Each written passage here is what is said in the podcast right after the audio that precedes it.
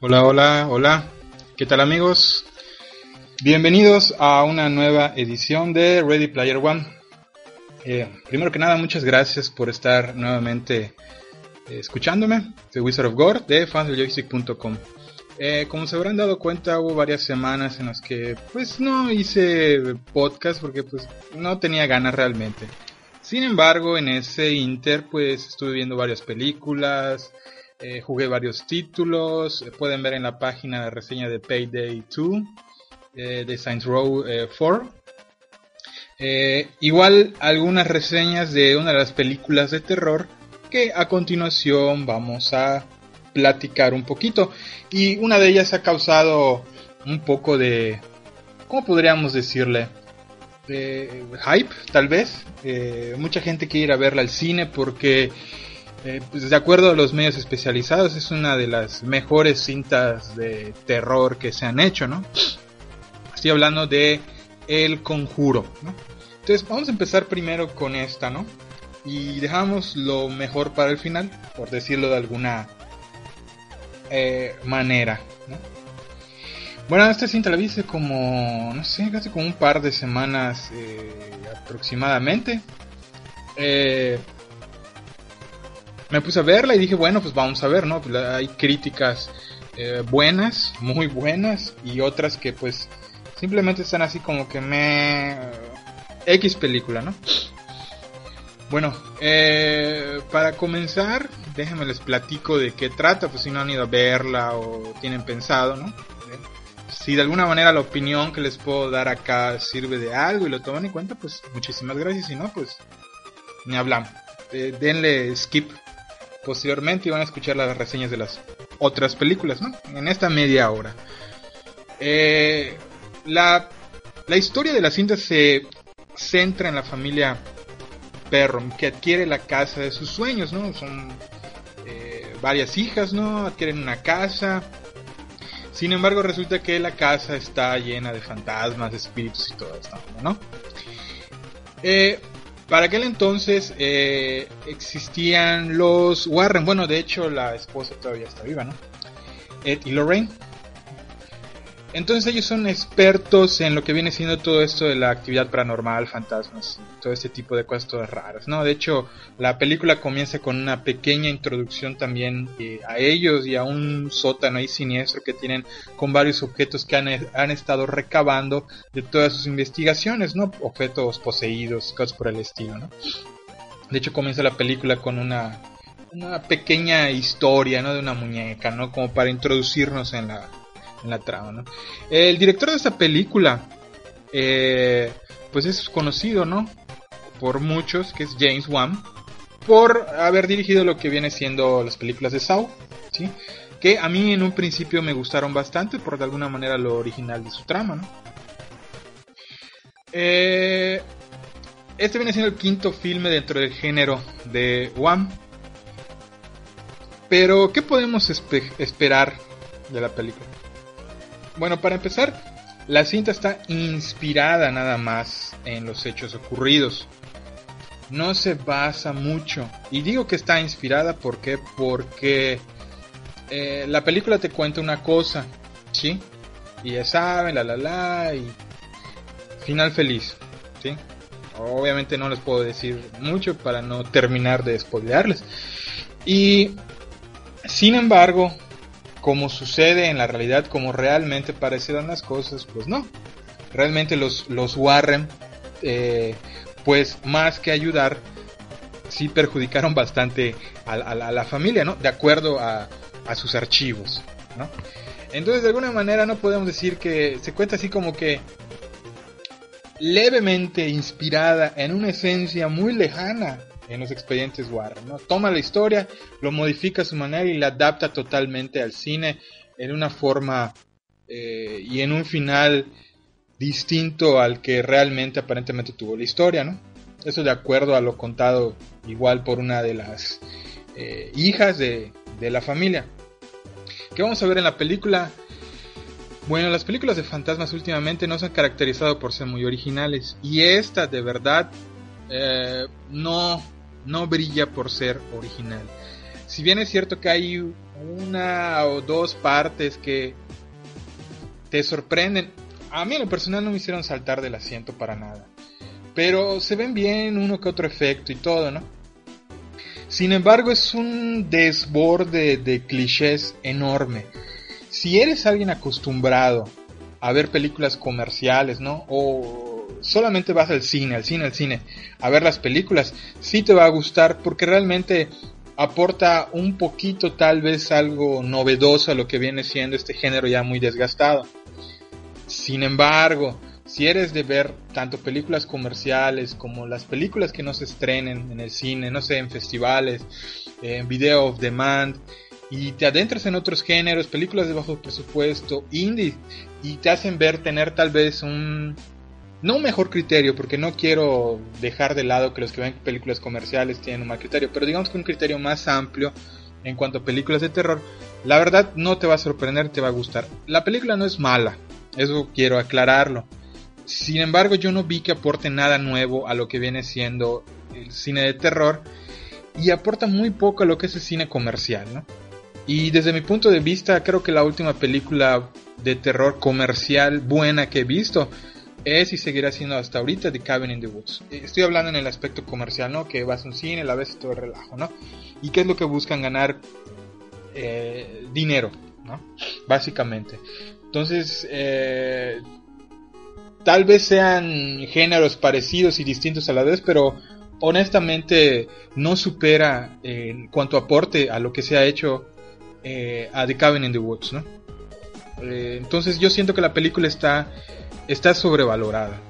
Eh, sin embargo, pues hay, hay partes buenas y las actuaciones, por ejemplo, de Vera Farmiga y Lily Taylor son muy buenas, eso sí, que ya son actrices que llevan años y sobre todo igual Lily Taylor que lleva pues varias películas de terror y de horror en, su haber. Entonces yo creo que las actuaciones son lo que de alguna manera eh, salvan, por decirlo de alguna manera, del fracaso a esta película. Y como dije, la película no es mala, pero ah, probablemente mucha gente se ha dejado hipear porque, ah, es que es muy buena, ya lo leí acá yo ya les dije cuáles son los criterios. Si eres de ir al cine, al cine, pagas tu boleto y solo vas ahí a ver películas de terror, sí te va a gustar. Si tu criterio es un poco más amplio y ves otro tipo de cintas y no solamente en cines, sinceramente no, no te va a aportar nada nuevo y creo que sería un pasa, que deja que pase y no voltees a ver porque pues sinceramente y desde mi punto de vista personal no se ve una revolución eh, en lo que viene siendo este género con la película. ¿no? es un mal trabajo, es una dirección aceptable por James Wan, pero nada más. Eso es en cuanto a eh, El Conjuro, ¿no? Que pues ahorita está actualmente en varios cines y todo. Entonces, ya depende de ustedes si quieren ir a verla. Este, sí es cierto, ahorita por ejemplo en cines no hay nada bueno. Creo que lo único salvable sería el de Conjuro. Vayan a verla y saquen sus propias conclusiones. Mi conclusión es de que ni fu ni fa. Realmente eh, no, no se puede decir tampoco mediocre, pero no es la gran película como mucha gente dice realmente y es mi, mi humilde opinión. Pero ¿qué más estuve viendo en las últimas semanas? Bueno, se me hizo por fin ver, fíjense, hablando de, un género, ¿no? Que no es muy conocido y esta película probablemente muchos no la conozcan. Estoy hablando de Frankenstein Army. La verdad siempre he sido fan de los cuentos y relatos clásicos de terror, ciencia ficción, ¿no? Siempre. Que de hecho ayer me leí uno muy bueno, luego les voy a platicar, y que igual hay un videojuego basado en él. Formidable, es un relato de apenas 11 páginas. Luego les platico. Eh, sin embargo, Frankenstein es lo más clásico que, pueda, que puede saber, ¿no? O sea, el libro tuvo su génesis en la mente pues, de la inglesa eh, Mary Shelley, publicado, fíjense, en 1818. Eh, casi dos siglos después, llega al cine una historia, ¿no? Que se encuentra total e íntimamente relacionada con Victor Frankenstein, aquel que dio vida a la famosa criatura. Entonces, ¿de qué trata Frankenstein's Army? que es una, cinta que se ha estado venido cocinando desde hace muchos años, que incluso cambió su nombre. que se llamaba, si mal no recuerdo, Army of Frankenstein. Y se llama ahora Frankenstein's Army. Bueno. Eh, la cinta toma lugar al final de la Segunda Guerra Mundial. Y cuando los rusos este, empujan hacia el este de Alemania, ¿no? Ya es casi prácticamente el final de la guerra, ¿no? Se están replegando los nazis. Eh, un pequeño escuadrón de soldados son enviados a una misión pues, de reconocimiento, la cual es filmada y documentada por uno de sus miembros llamado Dmitry Asna. Él es un graduado del Instituto de la Unión de Cinematografía de Moscú. Bueno, durante la misión, eh, pues resulta que el escuadrón ha perdido contacto y comunicación con su base, pero eh, un día reciben una transmisión de lo que aparenta ser otro grupo de soldados rusos, los cuales solicitan auxilio. Entonces el escuadrón lo que hace es ir a su ayuda a un pueblo minero que se encuentra abandonado prácticamente en medio de la nada, ¿no? Entonces acuden a su ayuda. El problema empieza a surgir cuando entran y encuentran dicho pueblo casi abandonado, pocos sobrevivientes, los cuales en su mayoría han muerto o huido del lugar. Lo anterior debido a las horrendas criaturas que rondan y las cuales fueron creadas por el nieto de Victor Frankenstein en un laboratorio secreto el cual de alguna manera fue patrocinado por los por los nazis, ¿no? Eh, Hitler en su afán y creo que es sabido por todos como para ganar eh, la guerra recurrían eh, no solo experimentos grotescos, sino otras cosas como el esoterismo y las, la magia y todo ese tipo de, de, cosas que tienen que ver con lo oculto. A veces por fascinación y a veces por de alguna manera buscar todos los medios para ganar, lo cual fue esta nefasta eh, guerra, ¿no? Eh, la cinta de alguna manera se divide como que en tres partes. Digamos que el tramo. Empiezan a desarrollar los personajes, se muestran algunas atrocidades de guerra, las cuales siempre van a existir, seas del bando que tú seas, no seas bueno, entre comillas, o seas malo, siempre va a haber las atrocidades de guerra. La segunda parte este, es el clímax, ¿no? Cuando empiezas a ver a los monstruos, que de hecho lo mejor de todo son los, las criaturas, que son una mezcla entre, no sé, steampunk, eh, y son llamados incluso por el mismo director Zombots, así se les llama. Eh, hay uno que se llama Bird Match Man. Eh, tenemos Eva Zombot, Machete Worker. O sea, son criaturas realmente. El Mosquito Man. Realmente horrendas. Hay uno que se llama Propeller Head, ¿no? Que es un tipo grandísimo que en vez de una cabeza tiene un motor, un propulsor de gasolina de un avión. Que se imagina mucho al Big Daddy de Bioshock. Eh, la cinta fue dirigida por Richard Raphorst, ¿no? Y de hecho el audio estuvo realizado por el, el sonido, perdón, estuvo realizado por el estudio mexicano LCD Audio a cargo de Lex Ortega y Luis Flores, unos mexicanos allá. Digamos que Frankenstein Army es una extraña mezcla de Nazi-exploitation, found footage, robots, zombies, steampunk, steampunk, perdón, survival horror y un pequeño toque de gore, ¿no? Digamos que el gore necesario.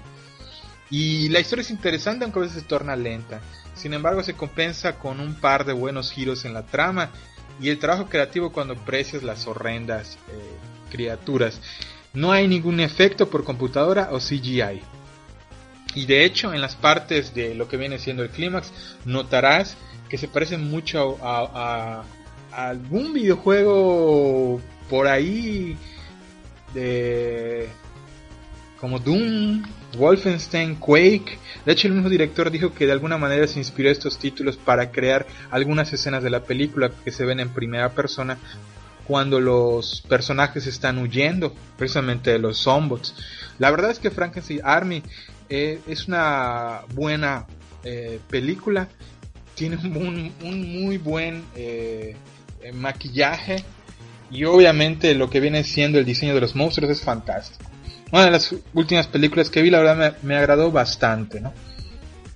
Frankenstein's Army, que obviamente jamás va a llegar a los cines y ahorita se puede ver en Video of the Month e incluso está, está empezando a ser lanzada actualmente en algunos países en Blu-ray y DVD. Si tienen oportunidad, véanla. O sea, es buena, es lo mejor del mundo, pero es buena a secas. Eh, es, es, es, original, tiene sus buenos giros y la torna bastante interesante. Así que digamos que es una buena recomendación. Rápidamente nos vamos a otra. Una de las...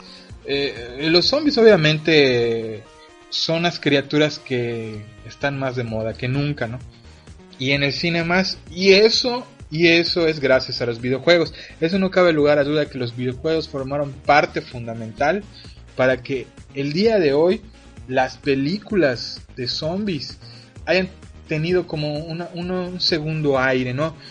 Digamos que el primer aire fue con la era de George Romero y este y zombie de eh, White Zombie, ¿no?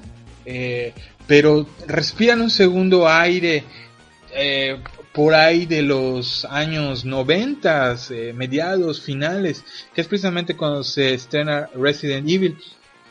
Entonces, el 2.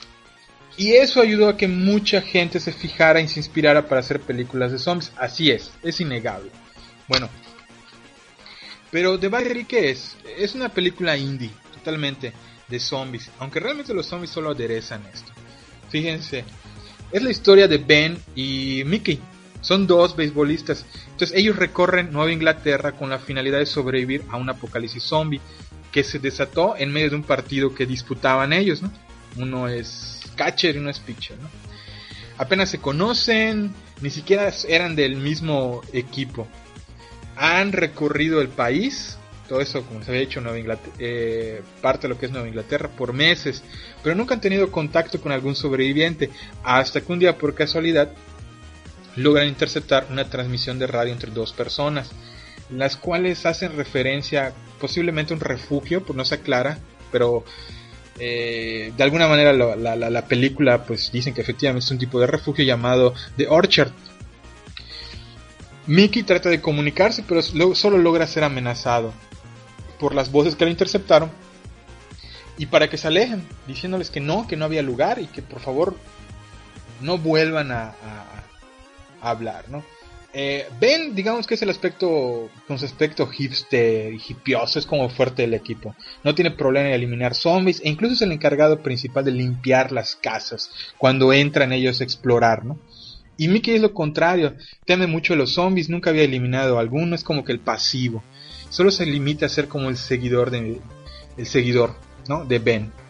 Y hace frente a su situación por medio de unos audífonos y unos Discman que todo el tiempo lleva con él. Eh, lo que sí es hermoso son los eh, parajes y paisajes de Connecticut, que donde fue filmada. Sin embargo, igual hay, entornos cerrados, eh, donde tiene lugar una escena sexual bastante incómoda. muy buena que me dio risa, de alguna manera.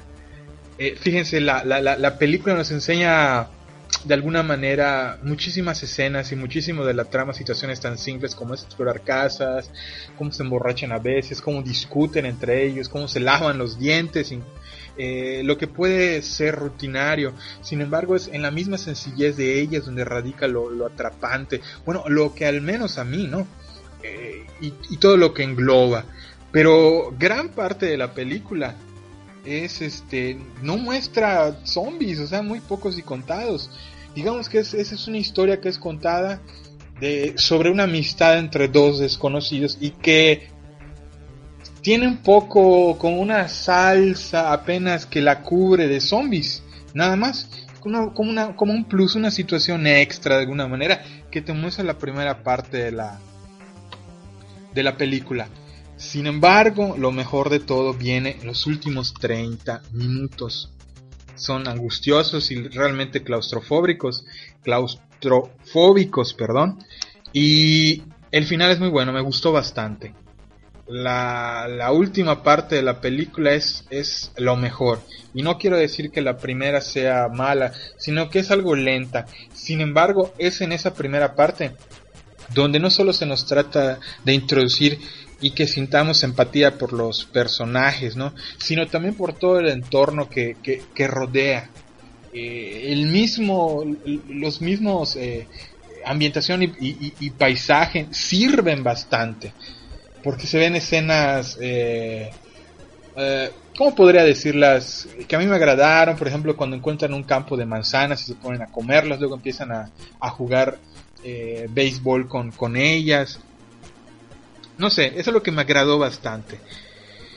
Eh, si bien The Battery no tiene un entorno original como son los zombies, ni siquiera es original tanto en la historia de dos amigos tratando de sobrevivir en apocalipsis.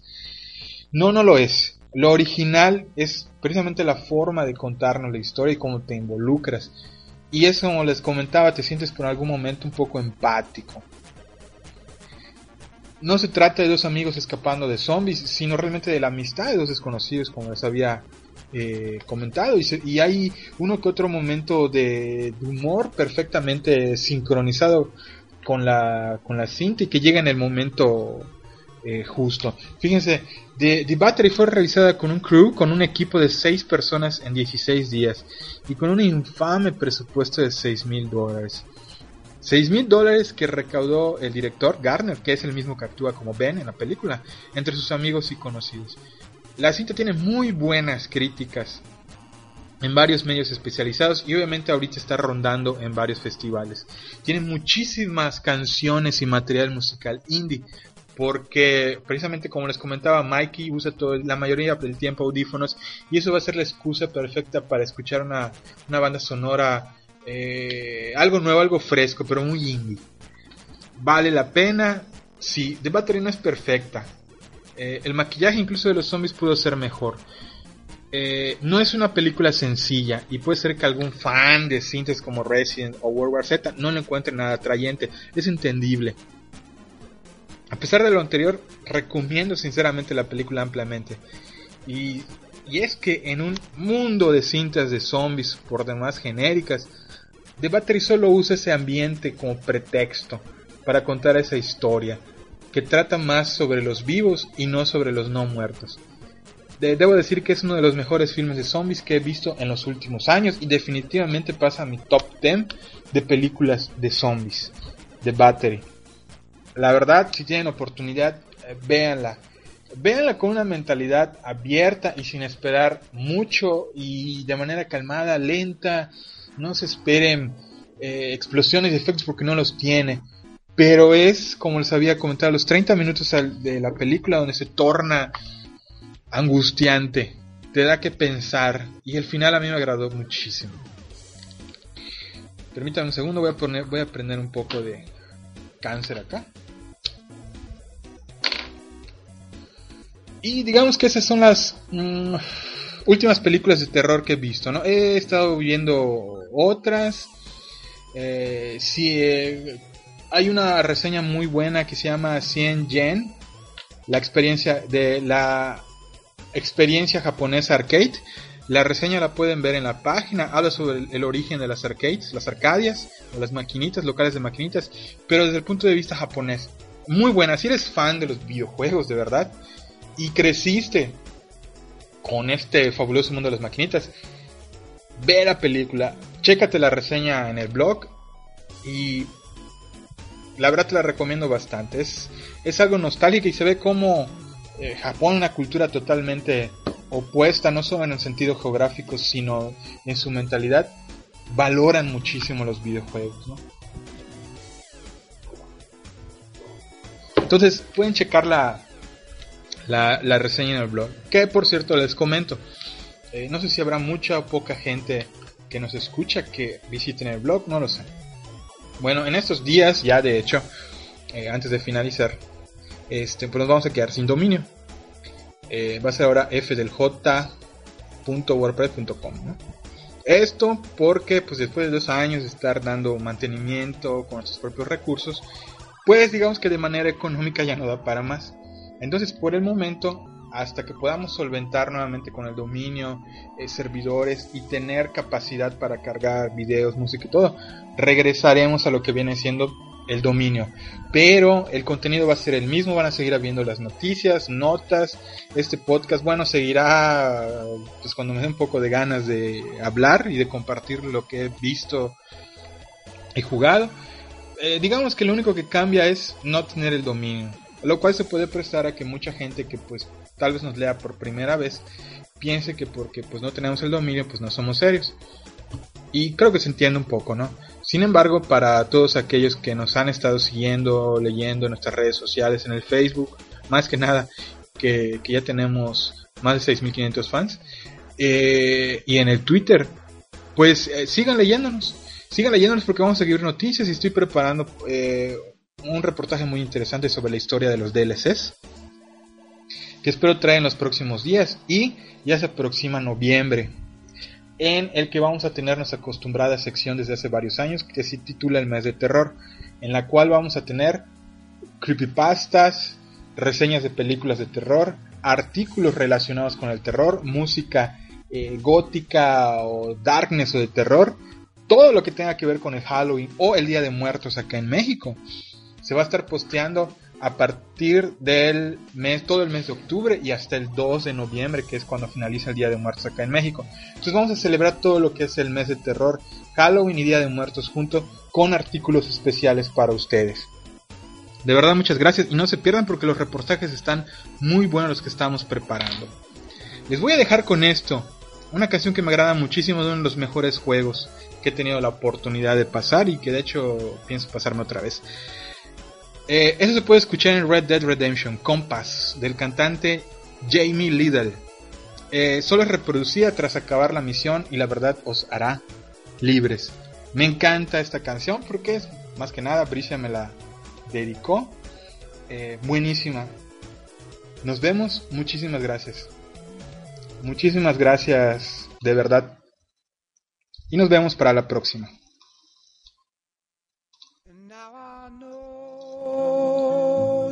The compass that I need is the one that leads back to you. And I know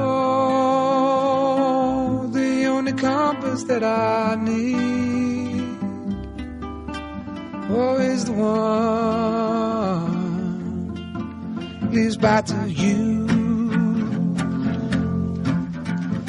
And the burning blisters on my feet will call to hold me as I'm close to fall. Away from the home of your arms I stray, off the radar and into harm's way. Now I know the only compass that I need oh, is the one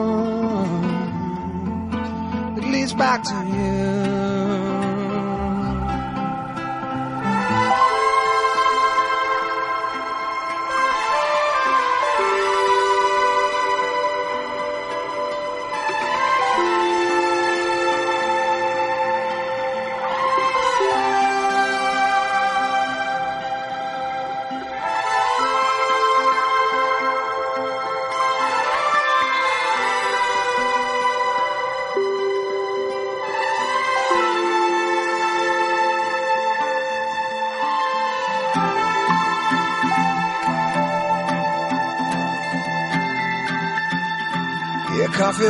The hand again. Coaxing letters from the pen. But words just sit like empty scribbles. Such empty caffeinated riddles.